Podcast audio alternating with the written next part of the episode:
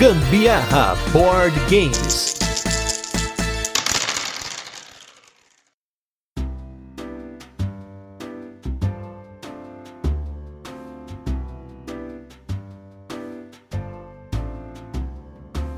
Eu achava que esse jogo era muito papo, era aquele papo dos Eurogamers. Não, mas esse jogo é maravilhoso, jogo não sei o que, para colocar o preço daquele jogo lá em cima. Mas aí a gente jogou o jogo e o que eu antes não concordava, eu concordo com os outros e até a Carol concórdia. Eu sou Gustavo Lopes. E eu sou a Carol Guzmão e esse é mais um episódio do Gambiarra Board Games, o seu podcast sobre jogos de tabuleiro que faz parte da família de podcasts Papo de Louco. E no episódio da semana a gente vai falar de um jogo que num passado longínquo foi lançado no Brasil, mas hoje faz falta para os amantes dos euros leves e médios, que é o jogo Concórdia. Mas antes, vamos para os recadinhos e destaques da semana e logo a gente volta com a nossa resenha, onde a gente apresenta o jogo, comenta como ele funciona e depois passaremos para as curiosidades e experiência com ele e a nossa opinião. E em primeiro lugar nos recadinhos da semana, vamos falar de Catarse. Se você ainda não apoia o Gambiarra Board Games no Catarse, apoia a gente lá que a gente tá fazendo muita coisa bacana com os nossos apoiadores. E eu queria agradecer ao nosso apoiador da semana aí, o Nonato Labre. Um abraço pro Nonato. E também nos recadinhos, gente, se você tá ouvindo esse episódio no dia que ele saiu, ou pelo menos no dia seguinte, perto aí, estaremos no Diversão Offline 2022, finalmente, depois de dois anos sem Diversão Offline. Esse evento maravilhoso, o maior evento de board game da América América Latina. E dessa vez, olha que coisa louca. A última vez que a gente foi no DOF, nós éramos apenas espectadores com ideia de fazer algum conteúdo sobre o jogo de tabuleiro. Eu tinha saído lá da minha, entre aspas, depressão pós-hérnia, que eu tava todo zoado. E aí a gente tentou fazer canal no YouTube. E aí a ideia de começar esse podcast surgiu um pouco depois. E agora estamos aí com dois anos, saindo, chegando em três anos de podcasts consecutivos sem parar. E vocês vão poder nos ver lá. Então, se vocês verem um cara com uma camiseta do The Office, porque provavelmente eu não estarei com uma camiseta do Gambiarra gambiarra. Se tiver, vai estar tá colado no braço, fazendo uma gambiarra. Eu vou fazer uma gambiarra mesmo. Vou colar o nosso logo no meu braço, para vocês verem que é gambiarra. Mas você vê um cara barbado, camisa do The Office, provavelmente sou eu. E a Carol vai estar tá toda bonita lá. Não sei qual vai ser a roupa que ela vai estar, tá, mas vocês nos verão lá jogando, conversando, tirando foto. Estaremos lá para todos vocês nos conhecerem. Provavelmente vou escolher um vestido de gala que seja à altura desse evento.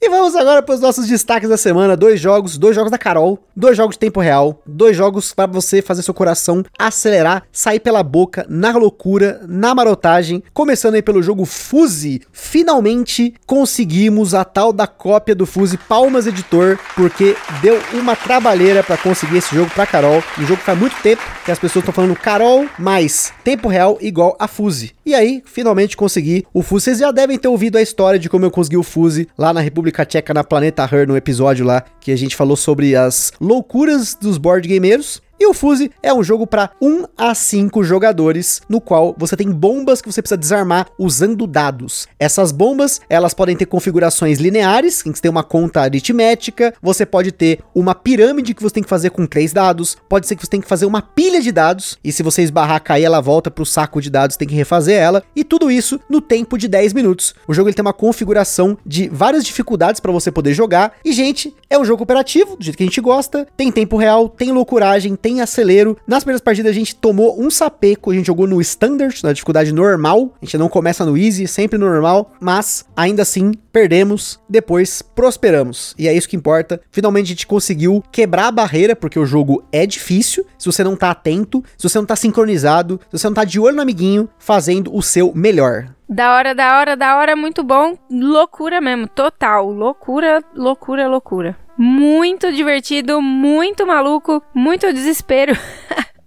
vale a pena pra caramba jogar. Muito bom. Valeu quem indicou. Conhece já o meu gosto 100% eu achei que a, primeira vez que a gente jogou acabou ficando bastante difícil porque não tava conseguindo entender ali, meu Deus, eu tenho que olhar o meu, eu tenho que olhar o dele e às vezes o dado que serve para mim serve para ele também e às vezes serve só para ele ou é a única opção para ele, enfim, sei lá. E aí acaba quando a gente tem que rodar os dados lá para ver quando sobra dado que ninguém pode alocar, acaba que todo mundo acaba perdendo dado depois, porque é uma das regras, né? Você roda o dado ali, você tem que acabar perdendo ele se você não pode alocar E, meu, que maluquice. Esse jogo é top. E aí a gente, depois nas próximas jogadas que a gente fez com ele, foi muito mais tranquilo, assim, porque depois a gente pegou o ritmo do, do jogo e funcionou bem melhor. É, não só o ritmo, né? Mas ele tem uma mecânica que se você termina a bomba, os dados estão seguros. A gente fala, tá safe, tá safe, tá safe, né? Aí a gente começou a aprender a jogar o jogo direito. A única coisa que a gente não conseguiu baixar o aplicativo pra poder Verdade, pôr a verdade. musiquinha lá, o contador lá, que coisa bomba. Mas de qualquer maneira, a gente usou o cronômetro do celular mesmo e funcionou. Mas eu acho que ia dar mais tensão, que eu acredito, eu suspeito que o, o contador do aplicativo tem algum som ali que vai ac- acelerar a gente ainda mais. Próxima partida que a gente for jogar, vou colocar a música do Missão Impossível no fundo. Aí vai ficar louco. E o outro destaque também é jogo tempo real, só que esse é um Ameritrash de tempo real. É o que o Zombicide poderia ser se ele tivesse um cronômetro e as regras, obviamente, da forma como esse jogo implementou, que é o jogo Project Elite. Gente, que jogaço, que jogaço! Um abraço pros meus amigos lá de Curitiba que estão jogando também o Project Elite. Um abraço pro Fada, que no Gustavo Fada, meu xará, que também jogou recentemente o Project Elite. Esse jogo é um sonho de muito tempo, um jogo que eu já tinha visto no canal do The Dice Tower. The Tower ama esse jogo e ele teve uma reedição pela Coolmini, mas a nossa edição é a edição da Artipia Games, que é a mesma editora do queridíssimo da Carol Rush MD. Não é à toa, um dos designers está envolvido no jogo, que é um cara lá com o nome grego, que nesse momento eu não vou lembrar, porque essa parte do destaque da semana é tudo improvisado, mas o Project Elite é um jogo para 1 a 4 jogadores, no qual, pelo menos a versão, essa versão, hein? 1 a 4 jogadores, essa versão, no qual você tem 8 rodadas para concluir uma missão, que ela é quebrada em 2 minutos, né? São 8 etapas de 2 minutos, e a cada etapa as coisas pioram.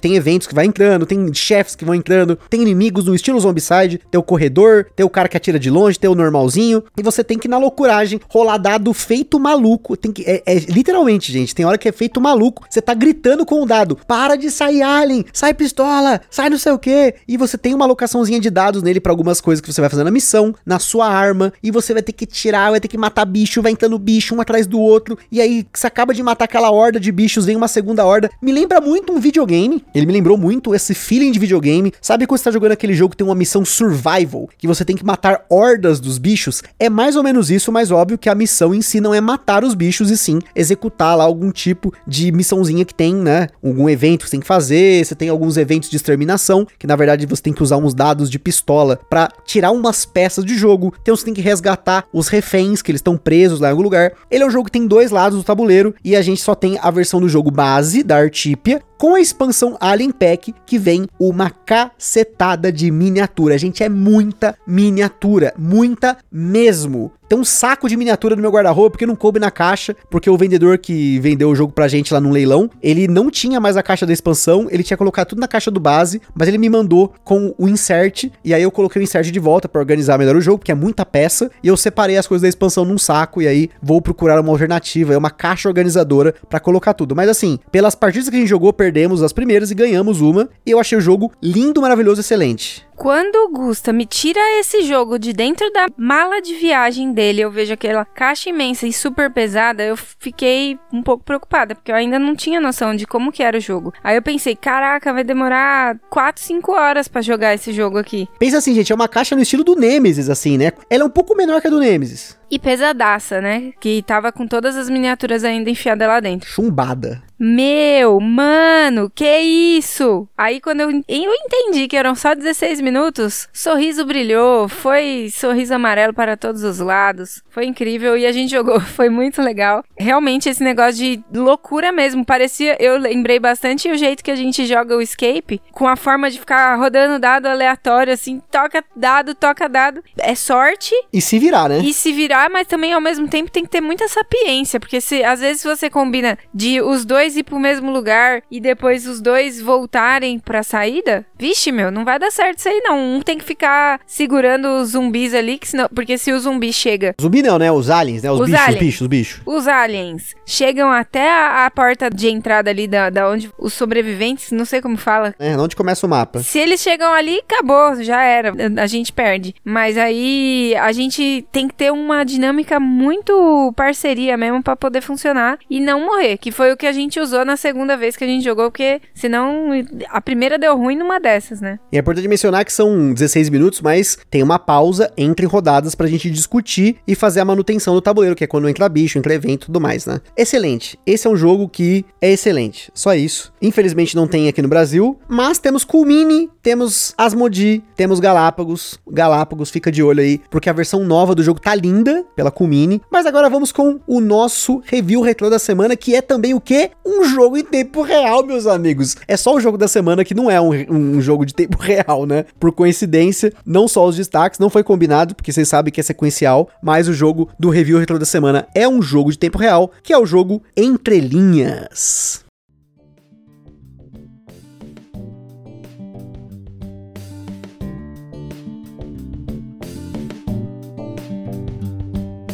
Entre Linhas foi tema do nosso episódio número 95, um jogo da Paper Games cooperativo, 2 a 6 jogadores no qual você tem uma matriz que tem letras numa lateral e você tem os, os números na parte de cima e vão ter palavras em cada uma dessas colunas e linhas. Então você tem a A, B e C, D. A vai ser, por exemplo, cachorro. E aí no 1, 2, 3, 4 você vai ter outras palavras, pode ser cachorro e aí o outro pode ser verão. E aí você na sua sapiência toda você mete um quente. E aí o pessoal vai pensar cachorro quente, verão quente, A 1. E aí, se a galera concordar, acertou, marcou ponto, senão você joga a carta fora e segue o jogo. Ele tem algumas configurações de dificuldade, o que é excelente para você jogar com família, para você começar a jogar ele e conforme a, sua curva de aprendizado, você for jogando mais difícil. E esse é um jogo que eu recomendo para todo mundo. É um dos jogos que a gente mais jogou em 2021. A gente fez mais de 20 partidas dele com tranquilidade, fora as que a gente não marcou. Jogamos com o maior número de pessoas que deu em 2021 com a nossa família. Foi uma experiência muito boa. A gente jogou com a mãe da Carol, com a minha mãe, com o meu irmão, com a minha cunhada, enfim, a gente jogou assim muitas vezes esse jogo e ele é um jogo com muitas aplicações. É um jogo que eu consigo pensar ele fora do hobby, apesar de ser um jogo que tem tudo a ver com essa jogabilidade de você ter o tempo real, de você ter as palavras, de ser um jogo inteligente. Sem dúvida, é um dos meus jogos favoritos. Ele deve estar no meu top alguma coisa aí. Ele foi meu top 1 de lançamentos de 2021. Foi meu top 1 de jogo família. Eu votei nele no prêmio do Pid, fica a denúncia que não ganhou, mas deveria ter ganhado, falei na live do Boards and Burgers, porque eu não tenho o que reclamar desse jogo. É mais uma pérola, assim, é uma pérola porque é um jogo que ele saiu e as pessoas não prestaram atenção em quão bom ele é como um jogo para família, mas também um jogo para casal. Agora passando o Dia dos Namorados, feliz Dia dos Namorados para vocês que estão nos ouvindo, namorados, namoradas, porque esse é um jogo para você e para você jogar com o seu parceiro ou parceira, sem dúvida, vai aproximar, vai ter essa coisa de você, os dois vão olhar pro outro, ter aquela sacada, pô, você adivinhou aquela palavra que eu falei, putz, mas pode também ter aquela coisa de você ter colocado cabra, preto, eu falei tinhoso e a Carol não entendeu. Pois é, deveria ter entendido que cabra e preto é a cabra preta, é o bafomé. Enfim, fica aí, aí a denúncia. É, esse negócio aí é importante você ter um pouquinho de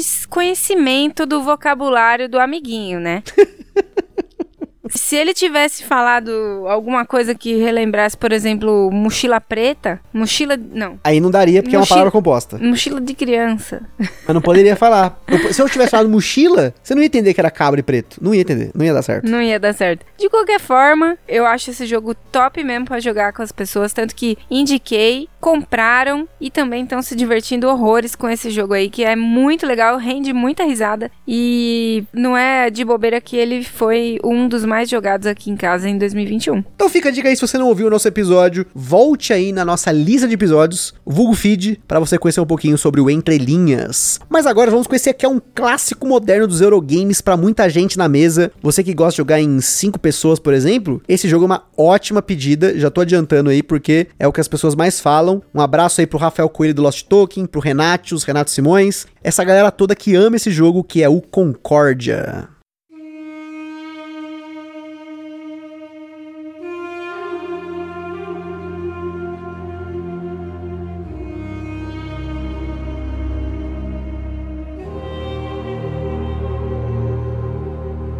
Concorde é um jogo para 2 a 5 jogadores publicado aqui no Brasil no passado pela Redbox, hoje Buró, atualmente esgotado no Brasil com partidas que duraram em média uma hora na nossa experiência. Pelo menos em dois, né? Porque a partida que a gente jogou em três foi quase duas horas, mas teve interrupções e mais outras coisas. Enfim, Em Concórdia, nós temos como mecânicas algo que podemos chamar como construção de mão, porque é uma variante do que se enquadra na categoria dos buildings da vida, deck building, pool building, afins, como você quiser. Tem movimento ponto a ponto, com pontos de movimento, coleção de componentes e gestão de mão. Na nossa escala de complexidade, ele recebeu 5 de 10, aquele luzinho médio na reguinha, com dois mapas para você jogar em diferentes quantidades de jogadores, regras fáceis de aprender, porém muita profundidade em como o jogo se expande a cada turno e com uma boa parcela de interação. Infelizmente, o Concórdia está esgotado no Brasil e no mercado de usados ele é um jogo que tende a ser bem mais caro do que o jogo vale se comprar fora do Brasil. Claro, sem contar com variáveis como frete e taxação. A nossa cópia a gente pegou no Tienda Mia, sem taxação, então ele saiu bem mais barato que comprar o jogo usado por aqui. Mas como sempre, o Ministério do Gambiarra Board Games adverte que os jogos de tabuleiro, como qualquer hobby, pode acender na gente aquela vontade de sair comprando tudo, mas a gente recomenda que vocês não comprem por impulso. Sempre procure a opinião de outros criadores de conteúdo, para auxiliar nisso a gente coloca links na postagem de cada cast no site do Papo de Louco com indicação de criadores que a gente acha que vai valer a pena vocês assistirem ou ouvirem também. E a gente também indica que vocês procurem forma de alugar ou jogar o jogo de forma digital antes de tomar sua decisão. Existe um aplicativo do Concórdia, mas é pago se você quiser jogar no seu celular, além de uma versão para Steam. Como todo bom jogo euro padrão, você já sabe como o Concórdia funciona no tema. Você ouve aqui o nosso podcast, quando eu falo euro padrão, você já sabe. Aqui nós temos em algum lugar do mundo, há dois mil anos, Império Romano dominava tudo, e você quer o quê? Ganhar dinheiro, explorar, criar rotas de comércio e ganhar pontos de vitória. E é isso aí. É o que todo euro padrão, quando eu falo euro padrão, tem padrão, é isso. Você é rico, quer construir, quer ganhar dinheiro, quer ganhar ponto. O Concórdia é jogado no mapa da Itália em 2 a 4 jogadores ou no Império Romano em 3 a 5 jogadores. E você usará uma mão de cartas com diferentes efeitos para fazer diferentes ações, como construir casas em locais do tabuleiro, mover seus barcos e colonos pelo mapa, fazer trocas de mercadorias e influenciar o governo e figuras importantes. O fluxo do jogo no Concórdia é ultra simples. Você tem cartas na mão, joga uma carta, executa a ação daquela carta e passa para o próximo jogador em sentido horário. As cartas vão sendo colocadas numa pilha de descarte própria até que você jogue a carta do tribuno, que recolhe todas as cartas para sua mão. Além das cartas que você já começa no jogo, você também pode comprar cartas que têm efeitos mais poderosos que as cartas padrão que você começa ou mesmo outros efeitos, como as cartas de especialistas que fazem com que todas as casas de um determinado tipo de produto do jogador produzam uma unidade daquele produto. Essas mercadorias, por sua vez, são usadas para construir mais casas ao longo do tabuleiro, conforme seus colonos e barcos andam por ele. Também você usa para comprar mais cartas e o mais importante aqui é pontuar. E aí que entra a grande sacada do Concórdia. Além das cartas possuírem efeitos de jogo, elas também possuem uma condição de pontuação. Por exemplo, as cartas que estão ligadas ao deus Marte pontuam dois pontos para cada colono do jogador no tabuleiro. Já as cartas do deus Saturno, os jogadores pontuam por ter pelo menos uma casa em cada província. Outro ponto importantíssimo no Concórdia é que, conforme os jogadores vão comprando cartas, construindo no tabuleiro ou coletando recursos através do governador, o jogo muda as possibilidades e custos para os demais jogadores. Então, saber por onde navegar para construir ou, ou quando executar uma ação ao invés de outra é crucial para pontuar bem no jogo e otimizar as cartas a fim de conseguir a melhor combinação no fim do jogo. Existe uma pontuação intermediária que ocorre quando cada jogador usa o tribuno pela primeira vez e uma no final do jogo que ocorre quando a última carta for comprada no tabuleiro ou quando um jogador construir a sua 15ª casa. Esse jogador vai ganhar a carta de Concórdia, que vale 7 pontos adicionais. Cada um joga mais uma vez, acontece a pontuação final e quem ganhou vai ser quem tiver tido mais pontos. Caso haja empate, o jogador que tenha uma carta específica, a carta de Prefectus Magnus ou o próximo jogador a receber ela, ganha o jogo.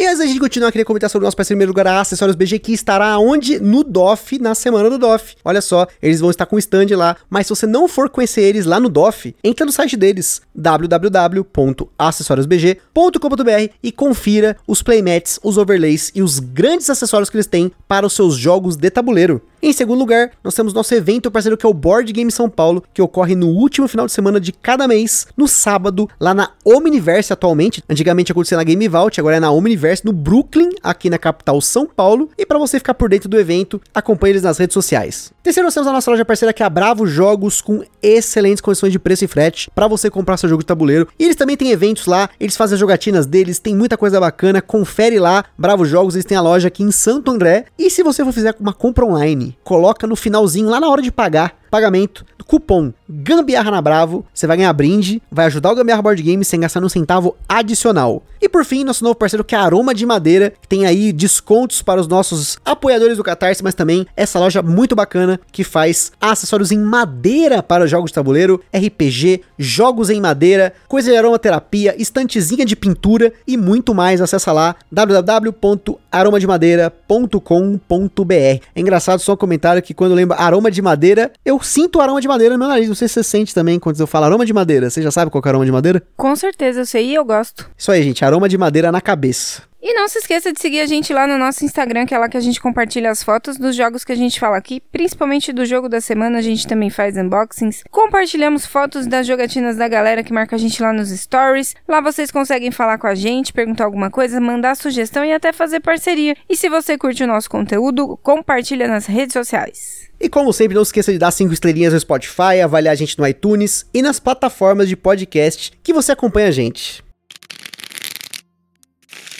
Concórdia é um jogo do design MacGertz, nome que eu dificilmente consigo pronunciar, que é responsável por jogos como Navegador, Antique, Imperial Imperial 2030, esse último lançado aqui no Brasil. Ele é conhecido também por ter uma série de jogos que usa a mecânica de rondel, além do Concórdia, que não tem rondel, tá? Mas ele tem jogos com rondel. E o Concórdia é o jogo dele mais alto no ranking do BGG, atualmente na posição 20. Quando esse podcast foi gravado, ele estava em vigésimo lugar lá no ranking do BGG de melhores jogos. E sem dúvida, por ser seu jogo mais aclamado, o Concorde, apesar de ser um jogo lançado originalmente há quase 10 anos, continua recebendo conteúdo com expansões. Para quem gosta de diferentes mapas, o que não falta são novos mapas com diferentes particularidades para quem quiser expandir o jogo. Em 2014, o jogo recebeu o mapa duplo Britânia e Germânia. Em 2016, Gália e Córsica. Córsica, em especial, o mapa mais apertado de todos. Foi pensado para dois e três jogadores, mas você pode jogar se quiser com mais gente. Em 2017, a Egiptos e Creta, e em 2019, os mapas Balearica e Cipros. Além dos mapas, o jogo possui as expansões Salsa, Vênus e Solitária. A expansão Salsa, além de ter dois novos mapas, Byzantium e Espanha, tem dois módulos. Um inclui cidades e um novo tipo de produto, que é o Sal, que é uma espécie de produto coringa, e o outro que é o Fórum. O outro módulo é o Fórum, que inclui um deck de cartas de Fórum que podem ser compradas ao longo do jogo com novas habilidades e bônus. Já a expansão Vênus possui novas cartas de personalidades com a deusa Vênus, dois mapas Helion e Iônio e regras para jogar em times. O que pode confundir aqui é que existe um jogo base chamado Concórdia Vênus, que é o jogo base com os mapas Imperial e Cyprus e o conteúdo dessa expansão. Por fim, a última expansão, Concórdia Solitária, é uma expansão para jogar o jogo solo ou em dois jogadores, em que os jogadores cooperativamente ou individualmente podem jogar contra um oponente chamado Contrários. Essa expansão é compatível com todos os mapas e todas as expansões do Concórdia. Uma curiosidade bem interessante sobre o Concórdia é sobre a arte da capa, mais especificamente sobre a moça que é ilustrada na capa. Se você procurar por imagens da capa do jogo e das versões digitais, vai perceber que existem diversas versões da mesma ilustração, como naqueles quadros que são restaurados, mas mudam totalmente a aparência da pintura original. E apesar do jogo não ser mais distribuído pela Redbox aqui no Brasil, a editora Mais Kioka, responsável pela edição que a Redbox trouxe para cá, continua publicando o jogo em português na Europa com a bandeira do Brasil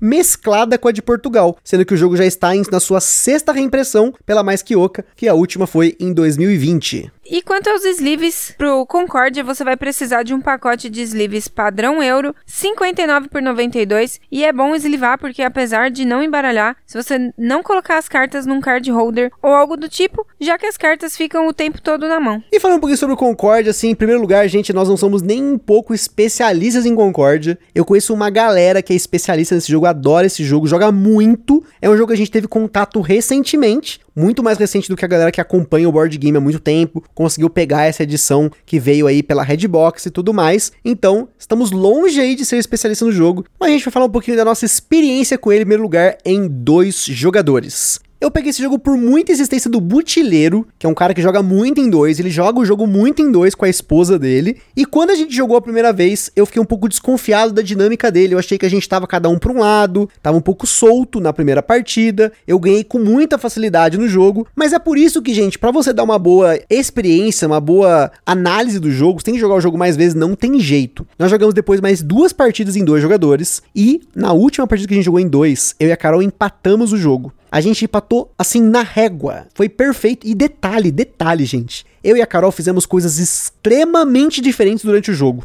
Duas estratégias completamente diferentes e nós chegamos no final com a mesma pontuação, a Carol ganhando no critério de desempate. E aí que o jogo começou a abrir na minha cabeça porque tudo vai da disputa. Tudo vai de para onde você tá indo no mapa, quais cartas você tá comprando, você tem que ficar de olho no oponente. Pô, Carol comprou carta de produto lá, ela pegou a carta de vinho, vou ficar esperto com as casinhas de vinho. Vou construir primeiro para ela gastar mais dinheiro para ter que fazer a interação no jogo lá, porque uma das ideias de interação do jogo é que sempre que uma pessoa constrói numa cidade, você aumenta o custo daquela cidade para os próximos jogadores que quiserem construir ali. Não impede o cara de construir ali, mas ele vai pagar mais caro, ele vai pagar o dobro, o triplo, né, quatro vezes mais, de acordo com o número de casinhas que tiver naquele local. Então, assim, na minha opinião, ele roda em dois. Ele foi muito legal de jogar, a gente gostou muito do jogo, pelo menos da parte mecânica dele, porque a Carol vai falar um pouquinho da impressão dela da, né, da ilustração do jogo em si, mas aí a gente pode discordar. Mas sem dúvida, em relação à mecânica de você construir a sua mão com cada vez mais cartas poderosas, de rodar ela, usar a carta do tribuno para resetar, né, voltar tudo pra mão, eu achei o jogo excelente. E o fato dele ser um jogo com regras muito fáceis de explicar, é só você explicar os efeitos das cartas, porque a dinâmica dele é jogar carta e passar o, o turno. Gente, que jogo maravilhoso! Maravilhoso. Eu fiquei impressionado porque eu achava que era muita falácia. Eu já tinha visto alguns vídeos de regra, eu falei, mas esse jogo parece meio sem graça, meio simples, né? Putz, quando colocou na mesa, explodiu minha cabeça. Dessa última vez que a gente jogou, inclusive minha mãe jogou junto com a gente, e eu fiquei impressionada como ela pegou bem o jogo e, e pontuou super bem por ter sido a primeira vez que ela jogou esse tipo de jogo aí. E querendo ou não, ele é um jogo até, acho que um pouquinho complexo pro tipo de jogos que ela tem jogado com a gente, né? Com certeza, acho que mais complexo que esse jogo, ela jogou, sei lá, um Marco Polo, um Brass, mas já faz bastante tempo. E assim, como a gente tem falado aqui, nós temos jogado menos jogos complexos nesse ano de 2022, por N motivos, e a, a mãe da Carol também não tem jogado jogos muito complexos, porque ela tá terminando a faculdade, então tem toda uma série de coisas que ela tá na cabeça ali. É difícil você jogar quando a pessoa tá com muita coisa na cabeça, um jogo complexo, né? Ela não consegue desvencilhar daquilo, a cabeça queima, né? Então a gente tem jogado jogos mais leves, e o Concorde acho que foi o jogo mais complexo que ela jogou esse ano com a gente. E ela se deu super bem com o jogo. Apesar de que, como todo jogo desse estilo, você tem uma curva de aprendizado e a gente que já tinha jogado mais vezes já sabia o esquema de comprar carta, quais cartas comprar, o timing de comprar carta, então você tem que ficar muito esperto com isso. Ainda mais em três jogadores ou mais, sem dúvida em mais, isso vai ter muita disputa, porque tem mais cartas no baralho, mas isso quer dizer que eu posso comprar cartas boas, né, mais vezes, né? Como é o caso da carta do Consul. O Consul é uma carta que permite que você compre mais cartas sem você precisar pagar um bônus que tá no tabuleiro. E aí,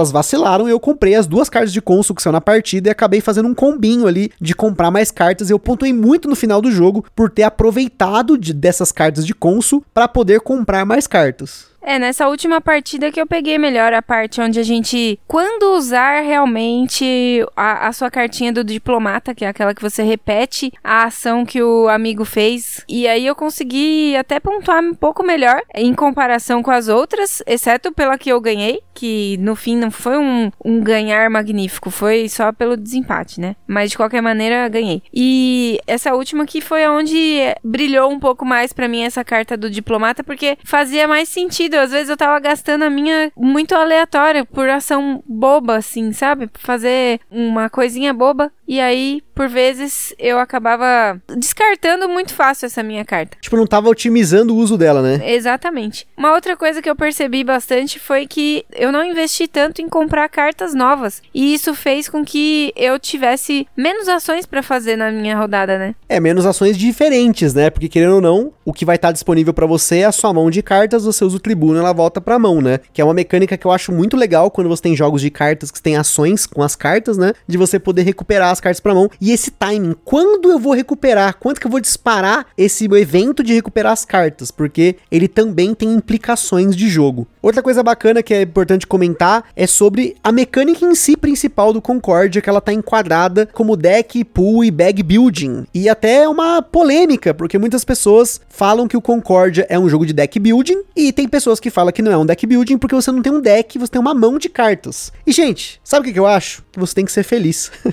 Não importa o nome da mecânica, o importante é que ela é muito legal. Eu sou do time que acha que não é deck building, e sim uma variação de deck building que pode ser chamada de hand building ou construção de mão. Nós vamos fazer em breve um especial sobre mecânicas e a gente vai comentar um pouquinho disso porque não é uma ciência exata. Não existe um livro definitivo que enquadra todas as mecânicas dos jogos de tabuleiro ou que oficializa, não tem uma anotação científica. Tem a anotação do BGG, tem o livro do Jeff Elgenstein lá que também também eu li e não concordo com a forma como ele explicou. Tem outros caras, até aqui no Brasil, que tentaram fazer né, uma espécie de catálogo, um index de mecânicas. Mas por hora, chame como quiser, o importante é que cada rodada você compra cartas, elas vão para sua mão e essa sua mão vai ficando cada vez mais poderosa. No deck building tradicional, a carta não vai para mão, ela vai pro deck ou para uma área de descarte. Por isso que muita gente não concorda com isso, mas claro que os jogos de tabuleiro eles são mutáveis, eles a cada vez mais mudam as mecânicas, desenvolvem novas mecânicas e o importante é ser feliz. Quanto às ilustrações, eu acho um pouquinho sem graça, mas combina um pouco com o jogo também. a estética dele, então, eu gosto da estética dele. Pra é, mim vale. combina com o tema do jogo, assim, nesse sentido de. Tipo Império Romano, né? É, as cores não são tão vivas. Imagino que naquela época eles não tinham todas as técnicas de tintura. Apesar de eles terem, né? Eles tinham, mas é óbvio que a gente nunca vai saber exatamente, perfeitamente como era, né? Tem essa, né? A gente às vezes vê estátua, né? Aquelas estátuas verdes. Mas elas não eram verdes. Elas tinham outra cor. Elas eram pintadas. Tem, tem inclusive, se você procurar no YouTube, procure depois, reconstituições de templos da Grécia, por exemplo, de como deveria ser o Império Romano. E você pode ver que por uma série de técnicas que foram utilizadas nas estátuas e das construções, que elas deveriam ser totalmente diferentes. Ultra coloridas, ultra topzera, diferente e hoje elas são mais brancas, verdes, né? Aquela cor mais pastel, mas talvez no passado era tudo muito colorido, tudo muito chamativo, né? Não sei, a gente nunca vai saber, né? Nunca saberemos, só quando a gente for para lá. No passado, voltando no tempo com Anacrone, olha aí, estando Anacrone em outro cast de outro jogo, né? Não tô nada a ver. Não. Mas olha só, uma coisa que eu acho legal do jogo são os mapas. Eu acho os mapas muito bonitos, a forma como eles são ilustrados eu acho muito bonito, as fontes que foram usadas. Então, assim, nesse ponto eu não tenho que reclamar da estética do Concórdia, exceto pela capa do jogo que a gente mencionou na pauta aí, que tem a história da mina, né? Que tem uma mina na capa e ela muda. E é engraçado porque ela muda mesmo, gente. Muda. Procure depois, faça esse exercício. Procure por capas do Concorde em diferentes versões. Parece que é outra personagem. Parece que cada vez eles colocam uma modelo diferente na capa. É muito engraçado. Prestem atenção. Isso não acontece nos jogos do Clemens Franz. Mentira, acontece sim. O Clemens Franz redesenha às vezes as capas que ele faz merda. E assim, gente, com certeza a gente não teve a experiência completa com Concórdia. A experiência completa com Concorde vai ser com mesa cheia, com disputa, com Império, né? Jogando no mapa do Império ou até em outros mapas. Eu conheço muita gente que joga o jogo nesses mapas grandes e gosta muito da disputa, da disputa por cartas, da disputa pelos territórios, de você ficar usando o Prefectus Magnus para dobrar os seus rendimentos quando você usa lá a carta da que agora me fugiu o nome. É um jogo que, se você joga com mesa cheia, vale muito a pena. Infelizmente, só que ele não tem aqui no Brasil, então, se você puder esperar uma oportunidade de comprar ele fora, vai valer muito a pena. Ainda mais se você for pegar o Concordia Venus, que é a edição com expansão junto. Mas o jogo base que está sendo reimpresso tá valendo. A nossa, se eu não me engano, é a quinta impressão do jogo. Foi uma antes dessa da Mais Que Oca, mas a nossa edição ela tá em inglês. E foi até uma das dificuldades que a gente teve na partida que a gente jogou com a mãe da Carol, porque eu sempre tinha que ficar explicando o que, que a carta fazia, porque ela também tava sem óculos. Então, assim, se você for jogar jogo, não esqueça seu óculos em casa. Sempre tem um óculos aí, ou pelo menos reserva. É um jogo super versátil. Se você for pensar que tem N expansões com mapas diferentes. É quase como a história do Ticket to Ride, né? Sempre vai ter um Ticket to Ride para você, provavelmente vai ter um mapa do Concórdia para você tá nos ouvindo aí. É, no começo eu tinha um pouco de preconceito de jogar o Concórdia, porque eu achava ele assim, a, eu achava a arte dele esquisitinha, também não tinha pego ele muito bem. Mas depois eu comecei a entender ele melhor e, e fazia tudo mais sentido. Até porque, gente, ó, sinceramente, eu tomei um susto, achei que tinha faltado componente na minha caixa. Quando eu abri a caixa do Concórdia, tem um livreto que explica um pouco da história das províncias, né, do, do tema do jogo, que ele é maior que o manual do jogo, que é praticamente uma folha dobrada ao meio, e tem uma outra folha que tem o setup. Para mim isso diz muito do jogo, porque o Mac Gertz conseguiu fazer um jogo extremamente bonito em relação a regras e mecânicas, com uma explicação de regra muito simples. E eu sempre falo isso aqui, né, de jogos que são simples de explicar, difíceis de jogar, ou que eles têm uma curva de aprendizado, uma curva de você jogar cada vez mais e você vai aproveitando o jogo. Então assim, se você é daqueles caras que gosta de jogar o jogo várias vezes, você vai aproveitar muito Concórdia, porque para você relembrar as regras é muito fácil, é só você pegar aquele manual de quatro páginas e blá blá blá, oh, putz, já relembrei como jogar. Isso é aquela palavra que eu não gosto de usar, mas o povo usa, que é um jogo de regras elegantes. Eu não gosto de usar essa palavra porque eu acho que ela é um pouco genérica para você descrever um jogo, mas as pessoas às vezes usam para descrever jogos que têm regras fáceis de aprender e que têm uma profundidade de jogo da partida excelente. É isso aí, enquanto isso a gente vai jogando na sola da bota do Concórdia. E se você não concorda com esse podcast, manda mensagem pra gente. Se você concorda também, se você é Team Concórdia, manda mensagem. Comenta na Ludopedia no nosso Instagram se você jogou o jogo em mais jogadores, se você gostou. E olha, cobrem, se você que tá ouvindo o Gambiarra e também ouve Lost Token, cobrem lá o Rafael Coelho, cobre o Renatius, para eles fazerem um episódio sobre Concórdia, falando da experiência deles com mesa cheia, falando de estratégias, que é o que eles curtem falar nos episódios. Se você não ouve Lost Token lá, tem episódio de Terra Mística, Battlestar Galáctica, Twilight Struggle, tem vários episódios que eles entram no detalhe do jogo nesse sentido de estratégia e tudo mais, com convidados, e com certeza vocês também vão aproveitar um conteúdo diferente. Lembra que a gente fala? Procure a opinião de os criadores de conteúdo. E nesse caso eu já tô indicando um conteúdo futuro que eu espero que você no futuro, quando for ouvir esse cast do Concórdia, vá lá no feed do Lost Token também tem um episódio do Concórdia, para você ouvir mais opiniões sobre esse jogo antes de você fazer uma loucura, arrematar ele lá na Ludopedia num preço alto e depois não aproveitar o quanto você deveria aproveitar um jogo você pagou caro. E é isso aí, pessoal. Espero que vocês tenham gostado desse episódio. Aquele forte abraço e até, até a, a próxima. próxima.